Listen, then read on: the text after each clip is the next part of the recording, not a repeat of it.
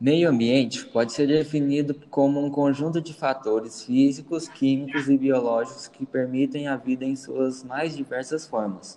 Todas as pessoas têm o direito a um meio ambiente equilibrado. Assim, a sua preservação é essencial. Preservar o meio ambiente é um ato importante e imprescritível, não só para a humanidade, mas para todos os seres que habitam a Terra. Afinal, é nele que estão os recursos naturais necessários para a nossa sobrevivência, como a água, alimentos e matérias-primas. Sem esses recursos, todas as formas de vida do planeta poderão acabar. Ao longo da existência humana, muitos dos recursos naturais foram sendo degradados.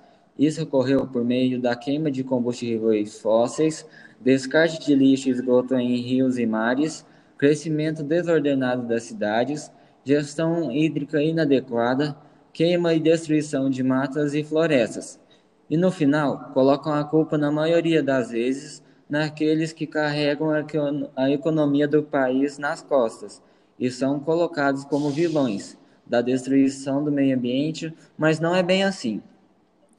Tem um monstro na minha cozinha, mas me permita a correção. Tem na escola, tem na rua, tem no muro com a pichação. Ele assusta quem não entende, quem gosta de lacração. Acho que ainda não apresentei ele, o monstro da desinformação. Na escola, falam que o agronegócio é o vilão, mas na hora do recreio, ninguém pensa de onde vem o pão e o cafezinho. Poxa, vai visitar uma fazenda. Aqui preocupamos com essa geração, que confunde conteúdo de internet com informação.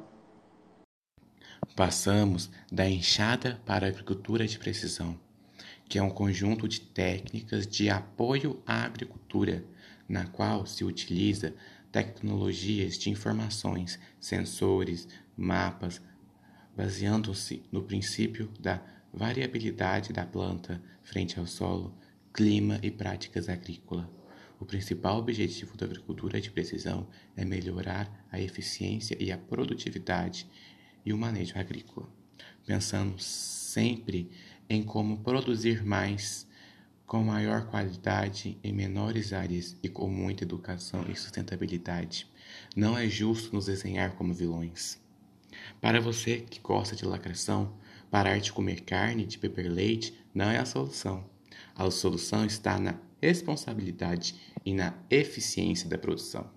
Então, Pare de fazer campanhas contra a fome se no fundo está tentando ditar regras de consumo para quem não tem opção. Mas e o orgânico? Orgânico não alimenta o mundo, meu amigo. São aqueles alimentos produzidos sem a adição de pesticidas, além de ser mais caros que o convencional. Ele é produzido em baixa escala e quanto menos você produz, mais caro sai o custo unitário. No vídeo da ONG aparecem apelações, vejo críticas sobre queimadas, desmatamento e o escambau. Quero saber aqui, quem dessa turma aí que ficou nas redes sociais metendo o pau no agro, que o agro é ocupado das queimadas no Pantanal, quem foi lá ajudar a apagar o fogo, está acabando com o sustento dos produtores rurais?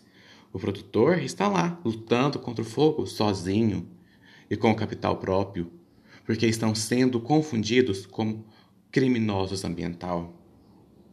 O monstro da desinformação sobre o agro está solto por todo lado, alimentando-se de lacrações e sobrevivendo de likes e ganhando atenção. E no fim do dia, percebeu que a lacração não alimenta ninguém. Você acha mesmo que o produtor rural, o agrônomo, joga defensivos em excesso nas lavouras para causar problemas de saúde na população e poluir o solo e as águas? Assim como você toma remédio para dor de cabeça e antibióticos quando fica doente, não te faz mal, os pesticidas usados pelo agro brasileiro também não.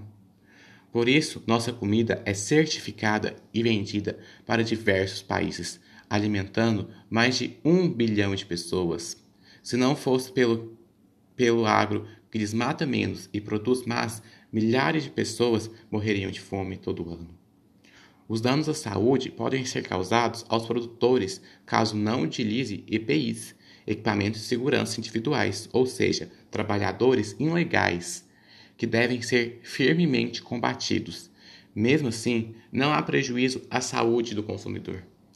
Segundo dados da Embrapa, o agronegócio está em primeiro lugar na preservação ambiental no Brasil, com 66% da área de cobertura pela vegetação nativa. E se somarmos os pastos nativos do Cerrado, da Caatinga, do Pantanal, esses números sobem para 76% da vegetação preservada, dados da Empresa Brasileira de Pesquisa Agropecuária, respeitada e reconhecida em todas as partes do mundo. O agro brasileiro é motivo de orgulho para o país, é referência de sustentabilidade e preservação do meio ambiente para o resto do mundo.